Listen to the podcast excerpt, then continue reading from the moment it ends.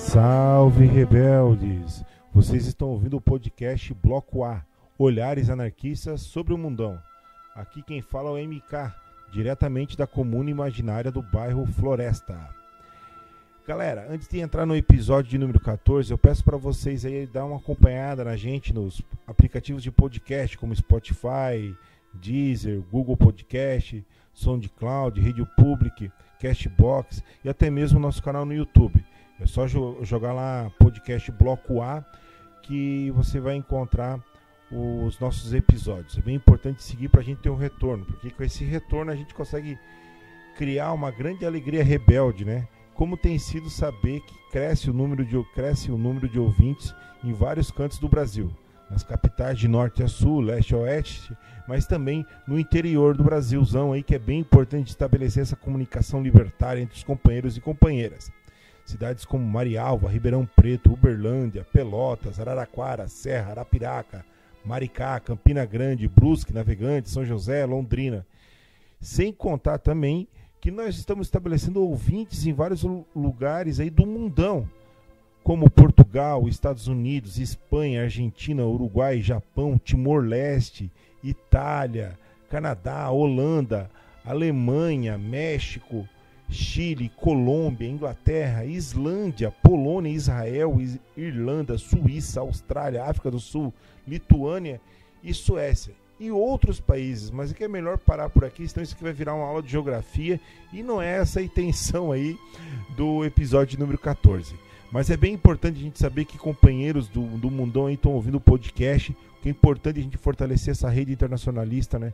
Lembrando que o anarquismo ele se entende, ele se faz internacionalista contra todas as fronteiras e é bem importante a gente conseguir estabelecer essa comunicação.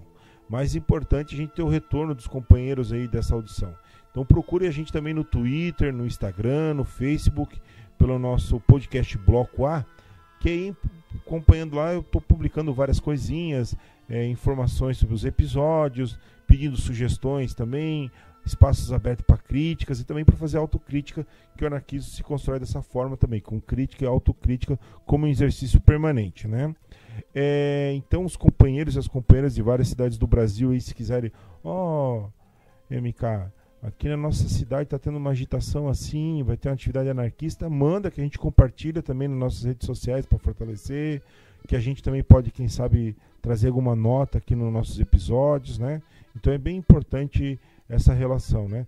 É, se você achar que tem uma abordagem da história do anarquismo na sua região, no seu país, também traga para nós, a sua organização.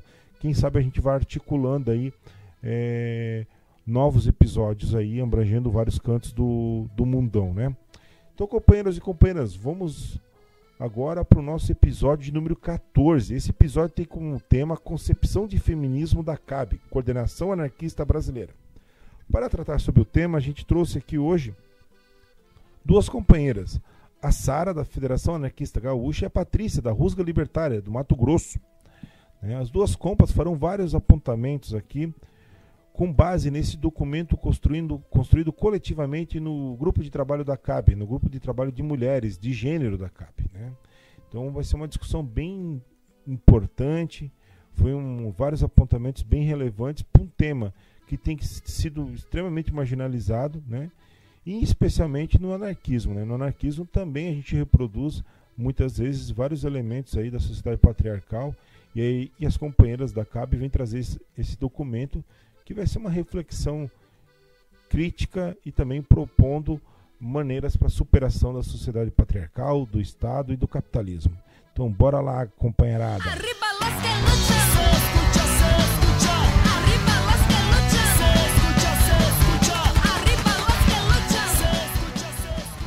Salve! Muito bom. Hoje o papo vai ser com a companheira Sara da FAG, Federação Anarquista Gaúcha, e com a companheira Patrícia, da Rusga Libertária, do Mato Grosso. As duas organizações compõem a, Federa a Coordenação Anarquista Brasileira, e aí elas constroem lá dentro da, da CAB a, o GT de gênero, e vão trazer um pouquinho aí dessa experiência de militância anarquista na relação com a questão de gênero e também qual é a linha de feminismo defendido pela CAB. Né? Então, agradecer a presença das duas companheiras aí por estar gravando esse programa aí do Bloco A e dar um salve para elas aí, para abrir o programa. Tudo bem com vocês, companheiras? Salve, companheirada. Tudo bem? Satisfação estar aqui nesse espaço com vocês. Oi, muito bom estar aqui também. Bom dia, boa tarde, boa noite para todos aí. Beleza. Quem começou falando foi a Sara e na sequência veio a Patrícia. Então, já para começar aí esse papo, né? É... Eu já apresentei do local que vocês são, aí que seria legal, assim, só para dar um, um voo panorâmico para a galera entender um pouquinho o que, que é a CAB, a Coordenação Anarquista Brasileira. Bom, então a, a CAB, a Coordenação Anarquista Brasileira, né? É um espaço que reúne e articula nacionalmente né, organizações e grupos diferentes né, ao longo desse território brasileiro, é, grupos anarquistas especificistas. Né. A CAB ela é um processo de construção aí de, de muitos anos, né, é, que é fruto também de uma rearticulação do anarquismo brasileiro é, a partir dos anos 80, né? No início dos anos 2000, né, vai existir um processo que é o chamado FAO, Fórum de Anarquismo Organizado, né? E aí, durante mais ou menos uma década, né, esse fórum foi avançando, né, na, nas questões político-ideológicas, né, nos acordos nacionais, né? É, constituindo uma base de conceitos, elementos programáticos e de organicidade, né, para construir, então, uma estrutura é, nacional, né, então, a partir de um congresso anarquista nacional em 2012, se cria a coordenação, que é, na verdade, sim, é, uma, é um avanço, né, para é, formas mais é, organizativas mais federadas, né, com mais definições, né, e que é um caminho que, que a gente espera, né, é, um dia conseguir construir uma federação anarquista brasileira, com um nível de organicidade mais, mais forte. As companheiras poderiam apresentar um pouquinho qual que é a perspectiva de anarquismo da CAB? A CAB, então, e as organizações que a compõem, né, se entendem dentro de um marco, né, é, teórico, programático, que é chamado especificismo, né. O especificismo, ele é uma elaboração bem nossa, bem latino-americana, que vai se inaugurar com a, com a experiência da FAO, né, grandiosa FAO, Federação Anarquista Uruguaia, nos anos 50, né, e é uma perspectiva da qual as organizações da CAB, por contato e inspiração, compartilham, né.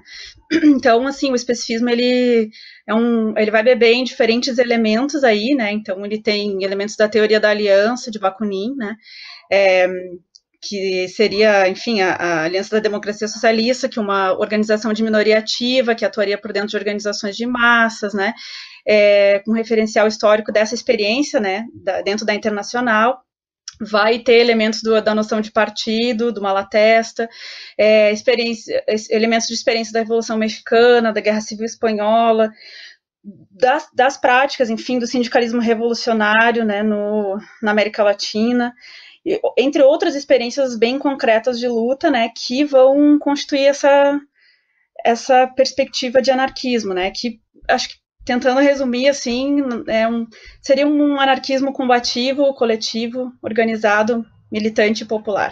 Beleza, companheiras. É, dentro da, da CAB, é, ela se organiza por, a organização se organiza por GTs, né? Você poderia explicar qual é a importância você e a Patrícia poderiam explicar qual é a importância do GT de gênero? Por que precisa de um GT de gênero?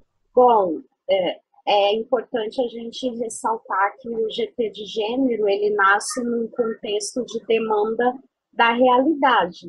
Quando a gente verifica que, existe, que o machismo, como ele está estruturado e estrutura a sociedade, as organizações de esquerda também não estariam isentas de enfrentar esses problemas dentro de suas organizações, dentro dos movimentos sociais. Então, isso é uma demanda da, da nossa realidade social, da nossa realidade de militância, e que fez a gente, que nos levou à reflexão de que nós precisávamos pensar, precisávamos debater, precisávamos compreender muitas questões para que a gente conseguisse avançar na, nessa pauta, né? Então, assim que surge o GT de gênero, a partir de uma realidade, a partir de uma demanda real e material para nós. Né? Bom, a partir dessa, dessa demanda, dessa necessidade, a gente começa a estruturar debates, a gente começa a pensar em como nos organizar, em como organizar estratégias para que a gente pudesse combater aí o machismo dentro das próprias é, organizações e também como atuação nos movimentos sociais em que estamos inseridas. Então, dito isso, o GT de gênero ele tem uma importância assim essencial para nós, é, é, nos levou a avançar muito em, em, discussões, não só em relação a gênero, mas em relação à raça também. Enfim, é, é um espaço em que a gente pode debater, em que a gente pode pensar estratégias, em que a gente pode avançar na luta. Massa, companheiras. É, vamos então agora, acho, falar um pouquinho dessa nota, né, que parece que é um acúmulo coletivo do, da CAB, em especial das companheiras que constroem o GT de gênero, do grupo de trabalho, né, de mulheres da CAB, e é um documento bem é, significativo. Então, é, vou começar para entrar nesse documento, né, eu organizei aqui o nosso nosso roteiro de conversa, tendo como base a nota que eu vou estar publicando também junto aí ao, ao episódio para acompanhar da lei na íntegra, né? O documento político bem significativo, né? Que, né, que as companheiras produziram. Então, acho que para começar a falar dessa nota, seria importante a gente falar um pouquinho sobre qual é a tradição né, do anarquismo, especialmente na discussão das mulheres, né? Qual que é a relação do anarquismo com as mulheres? que às vezes a gente, como vocês mesmos falaram, partir de uma realidade em que dentro mesmo de espaços anarquistas tem uma reprodução do, do machismo. Então, na longa história do anarquismo desses últimos 150 anos, como que se dá essa relação do anarquismo com a luta das mulheres? Eu acho que talvez assim dois dois pontos que a gente poderia começar trabalhando aí é assim, qual que é o nosso marco, né, nosso fundamento teórico doutrinário, digamos assim, né? Nossa perspectiva de anarquismo, ela não é, é a histórica, não é assim, né, uma ética universal. A gente defende, né, a gente se se entende como parte de um marco histórico, né, que é o anarquismo que surge no século XIX, quando o capitalismo então se desenvolvia, e as primeiras né, grandes lutas da classe, enfim, do nosso povo tinham, né, estavam se organizando em reação, né, a esse processo histórico. Então, o anarquismo vai ganhando expressão nessas práticas de luta, né, como, enfim, vai se constituindo como a corrente libertária do movimento socialista, né. Junto com isso, é, as mulheres também já começam, né, é, as mulheres anarquistas e, enfim, outros coletivos de mulheres também a perceber que elas sofriam um tipo de, de opressão, né? Então, nesse momento também, no século XIX, o feminismo estava se organizando em diferentes correntes, né? E o ideário anarquista também estava muito presente, né? E essas mulheres também dentro do que um, um processo que a gente que, que, é um outro marco importante para nós que é o sindicalismo revolucionário, né? Elas vão organizando manifestações radicalmente feministas, né? Embora elas não se reconhecessem como feministas, não usavam esse termo nesse momento, né? Porque esse termo também era confundido com, né, algum, algumas organizações de mulheres que tinham que não tinham uma perspectiva de transformação da sociedade, né? Que é um feminismo mais liberal, mais ligado a sufragistas. Então, essas mulheres anarquistas na época não usavam o termo, mas na prática elas tinham essas manifestações mais radicalmente feministas, né? E o que eu acho que é interessante de, de pensar assim sobre a, a, a, atuação das anarquistas em especial é que essas mulheres muito cedo estavam problematizando as relações do trabalho na perspectiva de gênero, né? Então elas uh, muito cedo entenderam que a opressão masculina, né, ela uh, uh, resultava numa desigualdade que era muito particular, né? Então, assim, elas também estavam apontando desde esse momento que esse é um elemento que estrutura as desigualdades, né? Das relações também de trabalho, enfim, né? Então, eu acho que isso é um elemento que, importante, acho que a parte também pode falar um pouco que a gente aponta no nosso material, é que a gente entende que né, esse é um tipo de, de opressão que é muito específica que sofremos as mulheres, né, e que ele tem que ser olhado nessa particularidade se a gente quer é, destruir um sistema de opressão no seu conjunto, né. É, eu acho que é bem isso, a Sara, ela resumiu muito bem, e aí só queria fazer um adendo no sentido de que as, a luta das mulheres em geral, ela sempre foi muito apagada da história, né? Então, é esse esforço por reconstruir, por é, retomar os nomes de várias mulheres que aí no decorrer desses anos todos fizeram luta, é um esforço que é, digamos que até recente, assim.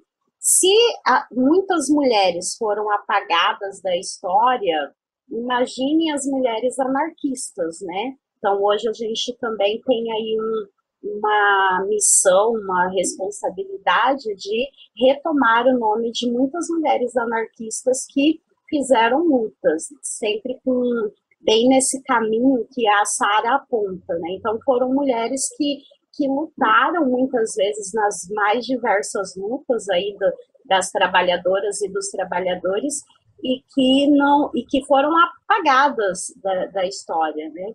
É, mas fizeram lutas baseadas nesses princípios de liberdade e, e reivindicaram né, e pautaram e pensaram a, a questão da condição da mulher. Então, como a Sara colocou, foram muitas anarquistas que fizeram a discussão da, da condição da mulher em momentos até, inclusive, que ainda não se tinha um feminismo organizado, né? E a gente lembra, por exemplo, a Louise Michel, que na Comuna de Paris fez é, essa luta junto aos vários militantes e várias trabalhadoras e trabalhadores, e que lá naquela época também apontava a, a condição da mulher, também pensou sobre esse tema, né? só para pensar assim em, em, uma mulher anarquista e, e, mais antiga, mas a gente tem aí vários exemplos depois. Essa é a trajetória. Né?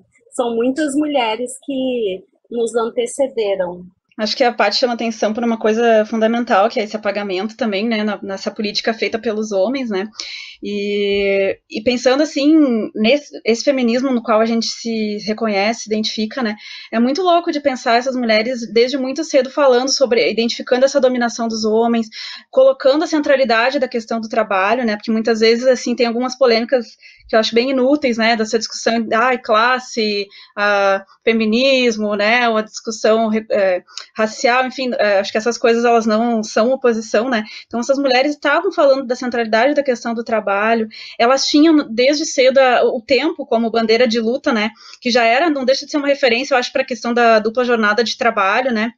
Que era uma reivindicação para que as mulheres tenhamos tempo, né, para educação, para aprimoramento, para lazer, né, então uma, uma realidade que a gente ainda enfrenta hoje, luta hoje, né, é, uma sobrecarga que, que nos cabe, né? Eu acho que entre outros temas bem importantes, assim, como, enfim, questão da maternidade compulsória, uh, o controle sobre os corpos, uh, a questão da educação, autonomia econômica, né? Em relação aos uh, maridos, ao Estado, a, enfim, uma série de estruturas opressoras. Então, só para reforçar, assim, que desde sempre essas mulheres, é uma tradição de mulheres anarquistas que apontava esses temas que hoje também são temas de, de luta, né, que nós ainda enfrentamos. Ah, vocês citaram a Louise Michel na Comuna de Paris, né? Mas só para se puder citar algumas outras mulheres anarquistas, alguns outros episódios, pode, é, não precisa aprofundar, só para citar, para a companheira que estiver ouvindo puder procurar, puder pesquisar, porque Tá, todas as informações estão disponíveis hoje no, nos meios corporativos de comunicação, aí, internet e tudo mais. Mas é importante a gente trazer a menção desses nomes, né, para estimular que a companheirada vá atrás, procure identificar essas mulheres anarquistas na história. Tem algumas aí, alguns episódios que vocês usam como referência, se puder trazer para nós, tanto da Europa como da nossa América Latina. Eu acho que pensando em termos de Brasil, a gente tem assim várias companheiras, Isabel Cerruti, né, Elisa Gonçalves de Oliveira, uh, a gente tem as irmãs Martins aqui no Rio Grande do Sul, uh, na Argentina, Virginia Bolten, que né, foi o primeiro jornal anarquista né, organizado e tocado por uma mulher, né, e outras mulheres. Uh, a gente tem a experiência das mulheres livres né, na Espanha, que para nós é uma experiência muito cara. a própria greve de 1917, né, foi tocada, assim, foi impulsionada, começou com as mulheres, as operárias têxteis. Ah, sim. É, lembrar também de a Maria Lacerda de Moura, né, que aqui no Brasil fez uma discussão bastante importante de várias pautas é, essenciais assim na luta das mulheres. Uh, a Lucy Parson, que nos Estados Unidos fez uma luta pela, pelas questões trabalhistas, né, e sempre esteve muito ativa nessa luta. A Emma Goldman, que é um pouco mais conhecida, mas que talvez seja pouco lida, que seria muito interessante a gente retomar os escritos da, da Emma Goldman, né, e que as pessoas conhecessem mais também é uma figura bastante importante de mulher anarquista. E aí a gente tem é, diversas mulheres que o tempo né, não seria possível a gente citar todas, mas a gente ainda tem a Volterine de Clare, a Juana Rossuela, a Inês Vida de Impemba, Matilde Magrassi, Elvira Boni, Carolina Pérez, Sofia Garrido, Isabel Cerruti, Angelina Soares, é, Maria Rodrigues, Margarita Ortega, acho que também é, Silvia Ribeiro, Sônia Oiticica, são alguns nomes, né? E que não teríamos tempo para falar sobre todas. É, já deu um panorama aí fantástico para a gente ir atrás dessas companheiras e retomar a história delas, né? Para compreender um pouquinho sobre o nosso passado e também como a gente pode interferir no presente. Muito obrigado por esses apontamentos. No documento Nossa Concepção de Feminismo na Perspectiva do Anarquismo Organizado, é, vocês falam bastante na questão da sociedade patriarcal, né? Como que vocês enxergam o que é essa sociedade patriarcal e como que ela se reproduz no, na, no, no mundo que a gente vive hoje?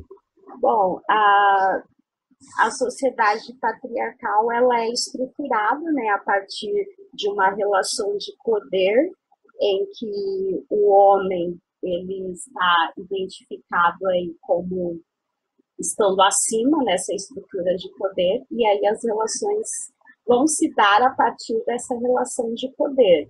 Então, tudo, a, as instituições são estruturadas na base dessa relação de poder, a sociedade, a cultura, enfim, vai se espalhando aí pelo modo né, social, pela realidade social em que nós vivemos. Acho que é importante dizer que hum, nessas relações assimétricas de poder, né, que criou o patriarcado, que, que cria um ambiente de privilégios, né, para os homens por terem nascido homens, é, isso não é natural, né? É uma estrutura que ela é historicamente construída sobre o corpo das mulheres, não é uma condição natural, que acho que isso também é um argumento importante que justifica muitas vezes né, essa dominação, né? E eu acho que o corpo, isso, o corpo das mulheres é um laboratório das, é, das opressões, né, das discriminações e violências que, que a gente vive como humanidade, né? Ah, sim, é muito bem lembrado, Sara. E aí as pessoas às vezes elas perguntam: "Ah, mas a nossa sociedade ela ainda é uma sociedade patriarcal, como, né? Que, que é ainda hoje no século 21 existe ainda esse domínio patriarcal. E aí a gente aponta né, como que ainda hoje, em pleno século XXI, os nossos corpos ainda são, sim, né, dominados pelo Estado, por exemplo. Né, o Estado tem o poder de decisão sobre nossos corpos é, de diversas formas, e, e aí a questão da reprodução é um exemplo, por, né? É, pensando tanto o aborto nesse sentido, mas também o próprio direito, por exemplo, de realizar uma cirurgia para que você não tenha né, mais filhos, né? Como essas coisas elas são ainda controladas pelo Estado. E aí é lógico que isso, esses dois são apenas um exemplo desse controle dos nossos corpos pelo Estado, né? Porque se a gente fosse é, pensar de uma forma ampla, teríamos aí vários outros exemplos. Então, a gente ainda vive numa sociedade em que esse Estado, né, e aí de forma jurídica, de forma é, por via políticas públicas, enfim, é um Estado que ainda controla a vida das mulheres. Um Estado que controla junto a um sistema capitalista que também controla de modo a reforçar aí esse domínio patriarcal. As, no, as, as companheiras colocam como medida para lutar contra a sociedade patriarcal um feminismo que seria classista e de base, né? Quais são os princípios norteadores desse feminismo de classista e de base? Tá, eu acho que, primeiro, como anarquistas, né, especificistas, a gente entende a necessidade de estar organizada, né, e para lutar contra as opressões, né? Então a gente entende que esse um feminismo nosso é, ele tem que ter um forte conteúdo de classe que compreenda assim uma frente de oprimidos e que desenvolva essas tarefas de inserção nas lutas sociais. Então a gente entende que ele tem que ser um, um, feminismo que se organiza pela base, com democracia direta, né, com trabalho contínuo, uh, enraizada, né, assim no, no terreno no terreno das lutas sociais. Uh, enfim, acho que é uma estratégia assim que de um feminismo que não tem colaboração com governos, com o Estado, tem que ter um componente de independência. E acho que é basicamente isso, assim, resumindo. É, quais são os tipos de opressão? A gente falou que tem a opressão econômica, tem a opressão racial, tem a opressão de gênero, né? Então, como que ele interage com a questão do, do combate ao do sofrimento das mulheres negras? Como interage com a questão da, da, exploração no local de trabalho, que as mulheres sempre sofrem mais que os homens. Como que se dá esse diálogo aí entre as opressões? Bom, é, a gente, como anarquistas, como já foi falado aqui em outro momento, né, o anarquismo ele pensa e ele compreende a luta de classes né, a partir das, das oprimidas e oprimidos e daqueles que oprimem.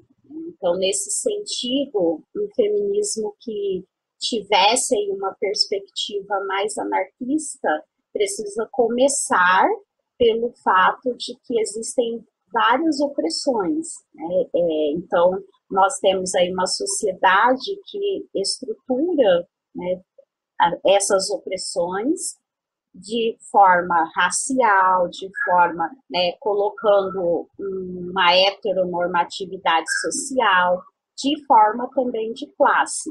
Então, para nós, nós precisamos pensar a condição da mulher junto com todos esses elementos que estruturam as opressões sociais. Então, nós precisamos pensar um feminismo que tenha essa visão de que a sociedade ela é atravessada por, pela opressão das negras e dos negros, pela a opressão das lésbicas, dos gays, da, das trans, né? São diversas opressões e que as mulheres trabalhadoras, as mulheres de baixo, são também as mulheres que nessa escala, né, nessa, nessa, nessa transversalidade de opressões, são as mulheres que também são as mais oprimidas e estão numa condição de mais fragilidade. Então, nesse sentido, um feminismo para nós que estivesse com o pé né, na realidade social dessas mulheres de baixo,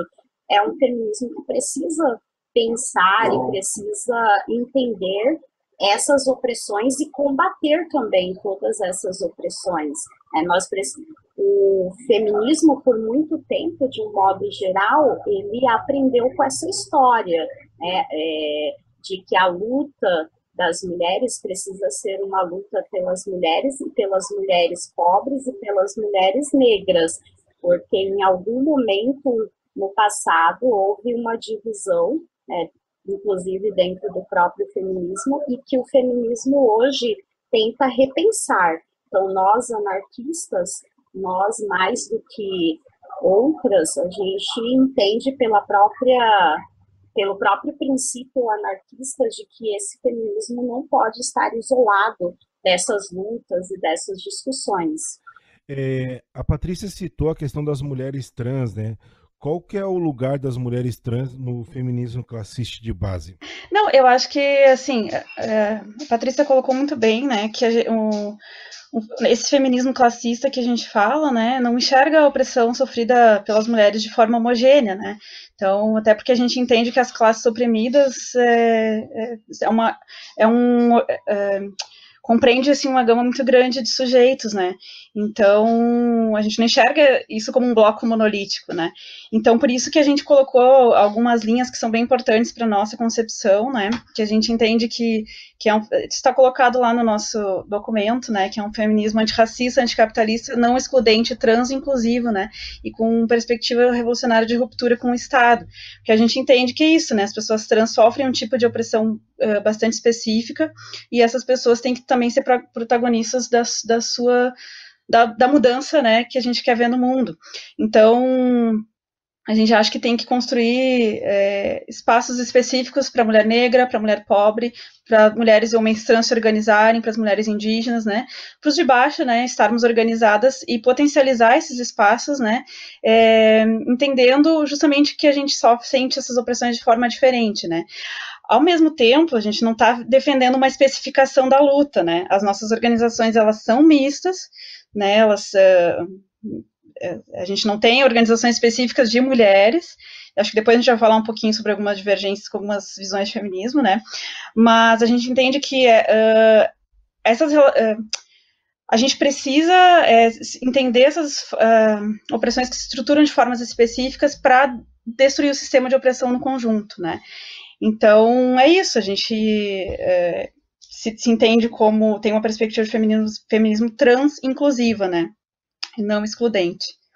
É, e porque a gente compreende né, também, além de, de tudo que foi colocado, que se o, nós queremos derrubar o patriarcado, se nós queremos derrubar o Estado, derrubar o capitalismo, são esse, esses, esses poderes que nos colocam socialmente o padrão heteronormativo, né? E aí as trans, elas são a que é, sofrem diretamente com esse padrão heteronormativo. Né? Então, nós não poderíamos deixar de estar do lado dessas mulheres, né, do lado das trans em geral, nessa luta contra né, esse padrão heteronormativo, contra essa opressão. Não faria sentido para nós anarquistas um feminismo que não estivesse do lado delas nós temos várias concepções de feminismo, né? Algumas concepções não compreendem a inclusão da mulher trans e do homem,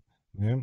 Já pontuaram agora aí sobre a questão da mulher trans e qual que é o lugar do homem, né? Dentro dessa discussão de feminismo que vocês propõem. Ô, Pati, eu acho que a gente podia devolver essa pergunta para o companheiro, né? a gente pode falar um pouquinho sobre o lugar dos homens na luta contra o patriarcado, mas quem sabe começa o companheiro falando aí. É uma boa, hein? tá, me pegaram de surpresa. Não esperava.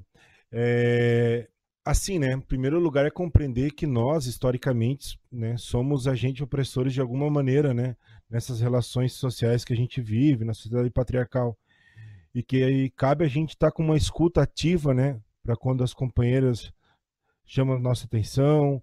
Cabe também a gente ter uma postura mais é, de identificar quando nossos espaços geralmente masculinos, né, uh, os companheiros também estão reproduzindo uh, opressões e a gente pelo um tom de camaradagem, né, o que alguns colegas falam de brodagem, assim, acaba deixando passar, né, e é hora de não deixar passar, a hora de apontar e de como a gente for questionado pelas nossas posturas, nossos compromissos, a gente ter uma, uma escuta e passar a se modificar mediante isso, né? E também Acho isso falando coisas bem por cima, mas tem outras questões também que são bem significativas que diz respeito, por exemplo, ao nosso papel nas atividades domésticas, nos nossos papéis no, nos locais de trabalho, nos locais de estudo, né? Procurar dialogar, incentivar, consumir no sentido artístico as manifestações produzidas por mulheres, né? Procurar é, compreender, por exemplo, é, eu sou da educação, né? E na educação, a gente, aqui na minha cidade, na rede privada, a gente tem um, uma forte presença feminina, justamente nos setores onde menos ganha, né? Que é a educação infantil e o lugar onde que, que tem o melhor salário, que é, por exemplo, cursinho para vestibular, os salários são me melhores na rede privada. Então, fazer essa discussão dentro dos espaços locais de trabalho, né? Por exemplo, a gente está nessa situação da pandemia, né? E as mulheres que trabalham com educação, que estão dando aula online e tudo mais, junto comigo, né? Elas trazem um relato é, de uma carga de trabalho muito mais pesada é, que nós homens trazemos, né? É, por exemplo, a dificuldade de lidar com, com tecnologias, né? Esses dias uma companheira anarquista aqui comentou, pô, eu fico vendo os, os homens que estudam comigo publicando artigos, é, publicando discussões extremamente importantes e eu estou penando aqui para produzir um artigo para minha graduação em que eu vou ser professora. E por que, que eu tenho essa dificuldade? Porque eu preciso organizar as atividades domésticas, eu preciso é, me cuidar na horário que eu vou sair de casa, então trazendo várias dinâmicas. Acho que o nosso local é esse local de dar suporte, de ouvir, de estar constante fazendo autocrítica, autodescoberta e se transformando nesse processo. Né? Não sei se é esse o caminho, né? Então estou aberta aí à crítica das companheiras. Opa, acho que é esse o caminho mesmo, né?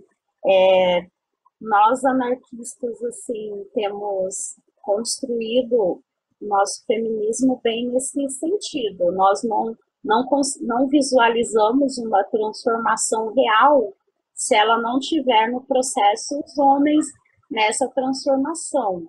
Senão não seria uma transformação real. E aí passa por isso. Nós queremos que os homens estejam ao nosso lado na, nas lutas, né? Os homens precisam também fazer a, a luta feminista, a luta das mulheres, né? E para isso os homens precisam estar abertos para fazer exatamente o que o Compa aponta. Eles precisam estar abertos para se repensar, para repensar suas condições, para questionar suas condições e as condições de outros de outros homens né, envolvidos nesse processo. Então, passa por aí. Nós não, não vemos a luta feminista e a transformação social real sem essa participação dos homens no processo. A luta contra a opressão de gênero, né, o patriarcado, é isso, não é uma luta das mulheres, né, porque é uma luta de, de, todos e todas oprimidas, porque é uma estrutura que nos toca a todos, né. Mas o que eu acho que é importante, achei muito legal tua fala, Michael, né, é, essa reflexão que tu propõe, assim, que eu acho que a gente vê que é isso, a gente vai avançando também nos nossos espaços, né. Mas eu quero deixar uma pergunta, assim, até para o pessoal que vai estar tá ouvindo, né, esse esse programa depois, o que vão fazer os nossos companheiros para derrubar o patriarcado? Essa é uma pergunta que tem que ser feita, né? A, a vida não é só para nós, a, o mundo que a gente sonha, que a gente deseja, também não é só para nós. Então essa luta não é só nossa, né? E eu acho que tem perguntas bem uh, o, o que, vocês vão fazer efetivamente, né? Como é que a gente vai lidar com os violadores? A gente tem uma cultura, né, de objetificação, uma, uma cultura de violência contra os corpos das mulheres, das crianças, enfim. Como é que os homens vão, como é que nós vamos lidar com isso, né? Como que a gente acaba com os privilégios de fato, né? Acho que são perguntas que têm que ser feitas, né? E é isso, passa também por reconhecer as nossas responsabilidades, né, nas estruturas. Uh, esse processo de escuta é muito importante, eu acho que ele também tem que estar ativo para aprender com o repertório e as linguagens que as mulheres estão colocando de luta, né, na política, fazendo política. E não digo somente as mulheres anarquistas, mas assim, né, os movimentos de mulheres têm aportado infinitamente método de luta, né, de rua, de, né, de ação direta. Eu acho que a gente tem que olhar para isso, né, incorporar essas coisas, pensar como é que são, né, as, as, estruturas das nossas organizações, o nosso trabalho, da nossa casa, né. Acho que passa muito por, por esse caminho, assim. É, companheiras, tem um aspecto que também desse lugar que está ligado com esse lugar do homem e desse feminismo liberal, que é uma visão um tanto que eurocêntrica né, do feminismo. Geralmente a gente entende, no modo geral, a gente tem uma visão baseada muito na Europa e nos Estados Unidos, né? E qual que é a contribuição da nossa América Latina para discutir esse feminismo classista e de base? Qual que é a, os elementos que a América Latina pode trazer para essa discussão, né? Eu acho que o feminismo, a gente dá significado ao termo, né? Isso foi uma discussão que a gente já fez em algum momento. Bom, se, iam, se as anarquistas, né, no século XIX não se reivindicavam feministas porque isso é, era próximo de uma visão liberal, se é, uma, é, uma, é um movimento que surge na Europa, como que a gente, né, é, se entende como feministas, né? Porque eu acho que é isso, a gente dá significado, a gente dá conteúdo a esse feminismo, né? E isso acontece, claro que a, gente fala de um lugar específico, a gente, né, é, tem um, os nossos marcos, né, históricos e doutrinários, mas não significa que a gente não tenha, né, uma influência, que a gente não tenha uma inspiração em lutas que surgem, né, ao longo desse território todo de América Latina, que não necessariamente se reivindicam anarquistas ou feministas, né? Então a gente vai ter uma infinidade de experiências que partem do é, das, das populações originárias, né, com feminismo comunitário, que são também elaborações muito latino-americanas, né, a gente vai ter experiências muito importantes, assim, né, mais um exemplo, as zapatistas, né, de auto-organização de mulheres, né, na imprensa, né, feminista, uh, na, nas mulheres camponesas, né, as mulheres do campo, eu acho que tem, assim, América Latina ela ressignifica né, esse, esse termo e a gente dá esse significado, né? O nosso feminismo não é esse feminismo liberal, não é esse feminismo europeu, né? Ele tem um significado latino-americano. É, eu acho importante essa questão porque é, muitas vezes, né, e aí não é uma, algo que acontece apenas com o feminismo, né, mas assim diversas formas de importação aí de pensamentos e de ideias e que muitas vezes acabam se descolando da nossa realidade. E aí, às vezes, na ânsia, né, não vamos aplicar determinados conceitos abstratos, enfim, se perde um pouco da relação com, com a realidade mesmo. E as, como a Sara ressaltou, são diversos movimentos aí na América Latina que nos mostram exatamente isso, que a América Latina tem luta que essas mulheres ela, elas têm pautas importantes e que nós não poderíamos, de repente, nos pensar como mulheres da América Latina apenas aplicando conceitos abstratos, né, conceitos criados numa realidade eurocêntrica. E é aí que a gente passa a pensar numa construção a partir dessa realidade da América Latina com o pé realmente enraizado na nossa realidade latino-americana. E aí essas mulheres, elas já estão fazendo isso e elas são exemplos para nós. Eu acho que é, é só para complementar também a a América Latina ela é formada né, no, no, estupro colonial das mulheres indígenas e negras, né? Então, da mesma maneira, a reação, né, essas violências vão surgir desde a invasão. Desde sempre as mulheres aqui resistiram, né? E isso nos inspira. Então, isso é uma, é uma forma de, de, de reagir a essas violências, né? Então, a gente, a gente pode não, às vezes, reconhecer o termo, mas a luta está acontecendo, as mulheres sempre resistiram aqui nesse território. Exato. E aí, só assim, para fechar, não é o caso de não, então nós vamos ignorar totalmente todo um feminismo europeu que foi construído aí há muitos anos. Não se trata disso. Né? Se trata, é lógico que é preciso que a gente tenha e tome como lição histórica a luta dessas mulheres de muito tempo, aprenda com essa luta, aprenda com o que elas disseram e estão dizendo, mas que a gente não ignore nossa própria realidade, que como a Compa falou, é uma realidade de luta, né? Então não se trata de de simplesmente deixar de lado um feminismo europeu, eurocêntrico dos Estados Unidos, né? Mas de beber aquilo que a gente pode beber e de partir de uma construção da nossa realidade mesmo. Uh, mas assim, eu acho que aqui também na América Latina eu fiquei pensando, né, por esse processo histórico que eh, de formação, enfim, né, das nossas sociedades, uh, eu acho que a luta das mulheres ela sempre teve também um elemento muito de, de reação a, a, esse extrativismo, né, uma lógica assim que destrói, que toma território, que toma os corpos, que destrói a natureza, o nosso ambiente, né, e eu acho que uh, esse feminismo também ele tem um elemento muito que vai nesse sentido assim, sabe, de retomada do, dos territórios, dos corpos, né, que tem um, um, componente ambiental muito importante, né, sobretudo nesse momento que a gente vive com esse neoliberalismo voraz que avassala, destrói tudo, né, e então, assim, acho que ele tem, é um componente bem importante, assim, né, de, de cura, de resgate, de retomada, de defesa dos corpos e dos territórios. É, mas é muito significativas observações agora. E eu acho que dentro desse ponto aí que vocês estão trazendo da América Latina, pontuando, eu acho que tem uma questão que é significativa a gente lembrar, né, que é o termo empoderamento, né? Que ele, que ele é pensado partindo de uma lógica de um pensador aqui latino-americano, que é o Paulo Freire, né? E aí, como ele é subvertido por valores liberais quando vai para a Europa e volta para a gente agora, né? Então, qual que é essa diferença do uso do termo empoderamento que, o, que a proposta de anarquismo, desculpa, de feminismo classista de base traz? Bom, isso é uma é, é algo que muitas vezes é apagado hoje em dia.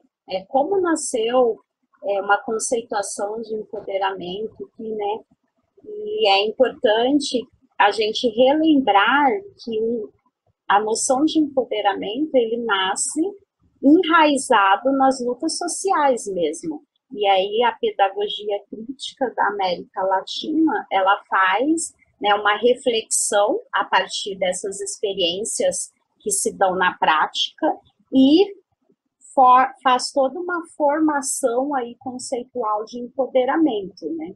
E aí dentro dessa pedagogia crítica que é da América Latina, o Paulo Freire é o que se destaca. Né? Mas é, na medida em que as disputas vão acontecendo dentro, inclusive, também do, do próprio feminismo, e como a mídia trata isso, né, como a mídia muitas vezes quer ressignificar o feminismo, né, a disputa do conceito né, foi acontecendo, e junto com essa disputa, houve uma apropriação do empoderamento, do conceito de empoderamento, e uma apropriação numa lógica mais liberal ou neoliberal, né, numa lógica em que o empoderamento ele seria se daria como um processo meritocrático até. Então a, a mulher ela pode galgar determinados níveis sociais e na medida em que ela avança nesses níveis sociais, ela estaria se empoderando. Né? Mas para nós o empoderamento ele é, está muito além do que galgar cargos, do que galgar status sociais, né? Ele está relacionado com a partir do momento que as mulheres e aí a todas a, o povo, né? Ele passa por uma reflexão, né? E que se percebe na condição de oprimido, se percebe nessa condição né, de quem está abaixo e que a partir disso haja um movimento de mudança, um movimento de querer transformar a realidade, de querer transformar né, a, a sociedade.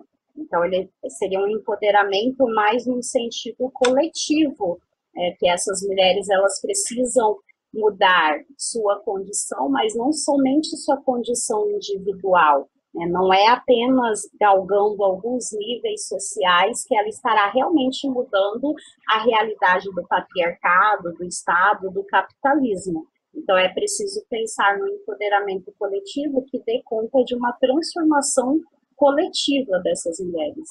O, o anarquismo ele tem uma crítica muito forte à dominação do Estado, né? A parte agora na fala dela sobre empoderamento falou de galgar espaço do status quo nas empresas e tal. E aí você tem um debate sobre a mulher ocupar espaços do Estado, né, como na política eleitoral e tudo mais. Qual que é o entendimento, né, desse anarquismo que se dá dentro de uma organização anarquista em relação à dominação do Estado e a mulher ascender espaço da hierarquia do poder do Estado? Qual é a perspectiva desse feminismo? O Estado, eu acho que é uma expressão macro, né, de um poder patriarcal também, né? como o Estado cria né, uma prática política que vai reforçando estruturas de dominação patriarcal.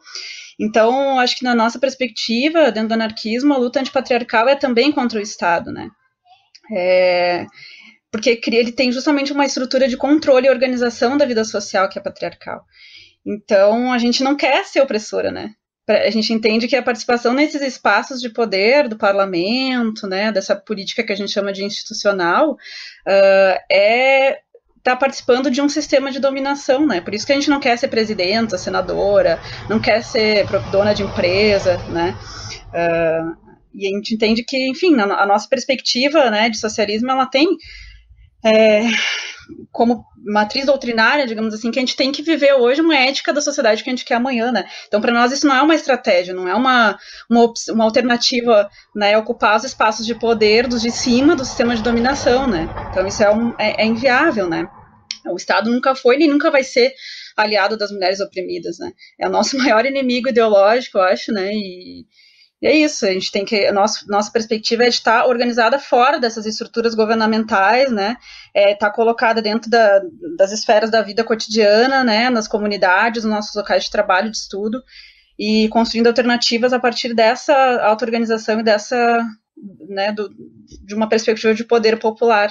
Já que estamos falando de Estado, né, a gente tem vivido esse momento aí de, da pandemia, do coronavírus, né, e vários aspectos têm sido destacados, né, do aumento da violência que as mulheres sofrem é, nesse contexto do, da pandemia, né, e também a questão da falta de como o Estado e os governos, em seus governos no momento, estão tratando a população em geral, justamente as mais pobres, né, que mais vão sofrer com o coronavírus, né, que mais já estão sofrendo com o coronavírus, é, como que se dá, né, essa questão da mulher nesse atual momento que a gente está vivendo. Aí já é fugindo um pouco da, da nota, né, da, do artigo Nossa Concepção de Feminismo, mas trazendo uma discussão mais de conjuntura, né?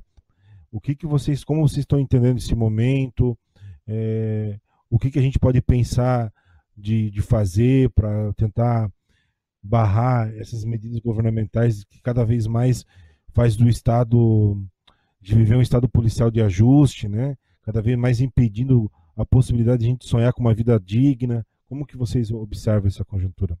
Acho importante a gente começar dizendo que aquilo que nós estamos vivenciando na pandemia é uma continuidade de como o Estado, né, daquilo que o Estado e o sistema capitalista faz conosco, né?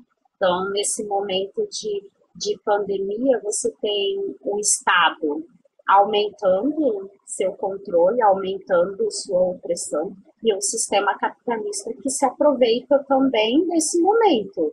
Porque, lógico, o capitalismo é desumano, né? então ele não pararia aí a, toda a sua sistemática, toda a sua estrutura nesse momento, né? Então, o momento de pandemia vem nos mostrar que é, que é isso, né? Uma continuidade de como o Estado age, de como o capitalismo age. Né? Então, é, aquilo que a gente vivencia hoje, é, os problemas, por exemplo, que a gente verifica aí com o desmonte do SUS, é resultado de um processo né, que vem nos últimos anos, no decorrer aí dos últimos anos de desmonte do SUS.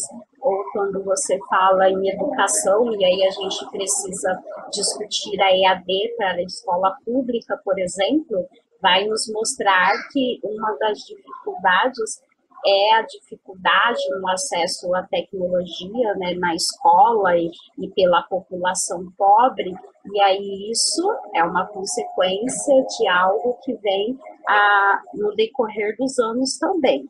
Né? Assim também a gente pode pensar a condição da mulher.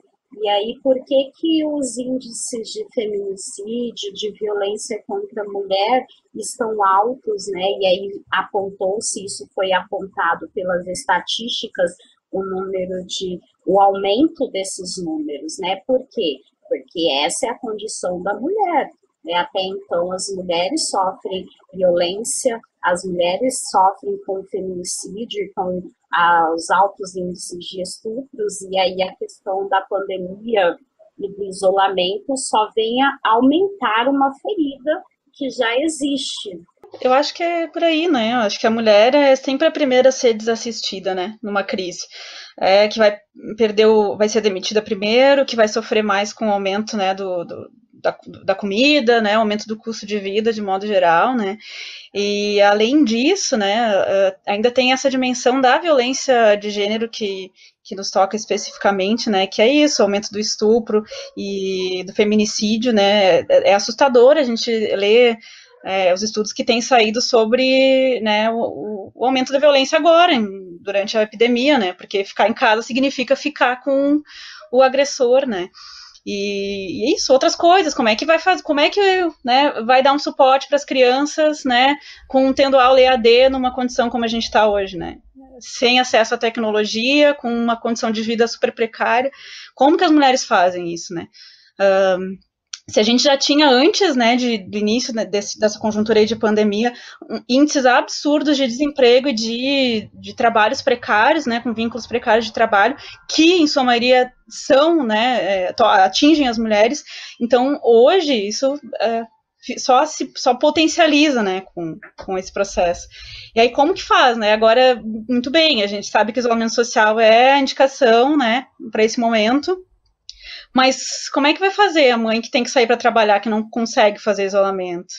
Que é profissional autônoma, que é informal, que tem que sair. Como que faz com as crianças em casa, sem a escola, sem a merenda que a escola garantia?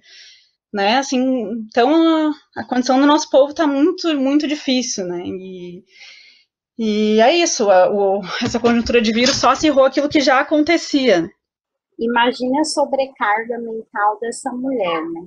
Se ela é, é a mulher que trabalhadora que não teve, não pôde fazer isolamento e tem as crianças em casa e pensar aí, né, como se organiza para o cuidado dessas crianças, o cuidado com a casa, os cuidados no trabalho, então, imagine a sobrecarga mental envolvida nesse processo para essa mulher. O, a educação EAD para os seus filhos e mais a preocupação com a segurança da sua família, com a segurança das crianças, né? É, num momento em que você tem que ter diversos cuidados aí para não, não vir a contrair o vírus e tem que ter, pensar em tudo isso, né? Como pensar é, também o, o, custo de vida que já é já se elevou aí com um avanço, um acirramento neoliberal, né? E que nesse momento ainda é mais preocupante ainda. Então, imagine o processo aí de sobrecarga mental para essa mulher. E mesmo que sejam as mulheres que estão no isolamento, estão em casa, também não é um processo fácil administrar tudo isso ela terá de, de pensar em tudo também, né? Como gerenciar ou como tentar administrar, como pensar uma educação EAD para as crianças, o que vai fazer com as crianças nesse tempo integral em casa, como continuar com os cuidados, né, com, com aquele trabalho que é necessário para casa. Então, é, existe também nesse momento de pandemia o aumento dessa sobrecarga mental, que é algo que o feminismo também aponta há muito tempo. Né? Então, imagine um momento de tensão a sobrecarga mental dessas mulheres. Boa análise, companheiras. Muito bom ouvi-las nesse momento. É... Então, companheiras, é... para ir já para finalmente do podcast, eu gostaria de encerrar o programa aí ouvindo o que vocês têm para dizer para nós aí, qual é o nosso horizonte é, de luta para esse próximo momento, o que, que a gente tem aí para pensar o mundo e transformá-lo. Primeiro que eu acho que não tem, não tem saída fora da, da luta social e coletiva, né? Acho que essa é uma primeira coisa. Esse é um momento muito importante da gente estar juntos e juntas, né? É, impregnando de feminismo as nossas práticas e não perdendo de vista que a gente tem desafios aí muito é, muito grandes para esse momento, né? Que a gente está precisando agarrar e defender as coisas mais básicas para esse nosso povo, né? Que é a saúde pública, a gente tem que fazer a defesa da saúde pública, a gente precisa pensar em como suspender né, as contas, as dívidas, né? A gente precisa pensar em abastecimento popular, hum, precisa pensar em condições, né? Para a gente, para a periferia se proteger desse, dessa epidemia. A gente precisa é, atacar né, esse sistema, atacar esses ricos, atacar esses, essas grandes fortunas, né, esses bancos que nos tomam, né, estão nos saqueando as nossas riquezas que são coletivas, né. A gente precisa estar nessa luta por mais direitos, assim, e por menos repressão, né. A gente precisa de uma renda, garantir a renda básica para o nosso povo nesse momento, né. E e não recuar nunca, eu acho que é isso, né? A gente tem a gente precisa mirar assim um horizonte de um mundo compartilhado, onde as riquezas sejam compartilhadas, né, onde a gente é, nenhum território, nenhum corpo seja oprimido de nenhuma forma. É esse lugar que a gente quer, a gente tem que mirar esse horizonte, né, e radicalizar a nossa luta contra isso. Acho que é isso, né? Nós mulheres e os homens que estão aí na mesma trincheira que a gente, é, na, nas mesmas fileiras que a gente, nós precisamos pensar em fortalecer a luta das mulheres, em fortalecer a luta social, a revolta social, é, fortalecer aí um feminismo que seja esse feminismo das mulheres de baixo. A gente precisa fortalecer a ideia de que uma transformação social real, uma revolução não se dará sem, sem as mulheres e que a luta das mulheres é uma impulsionadora da transformação social em geral. Então, ela é uma luta que ela é de todos nós aí, que estamos né, nessa militância, que estamos nessa, nessa lida diária pela transformação social. Então, é o fortalecimento da luta, né, que passa por essas diversas lutas que a, que a Sara colocou, que são nossas demandas reais e urgentes. Então, é isso, vamos nos fortalecer, vamos fortalecer as lutas das mulheres, vamos fortalecer a luta das oprimidas, dos oprimidos, vamos fazer aí a construção do poder popular. É isso, acho que é atuar com solidariedade, apoio mútuo, onde a gente pode estar agora, né? E é, por vida digna e viva o socialismo libertário. Salve! Viva! Viva! Arriba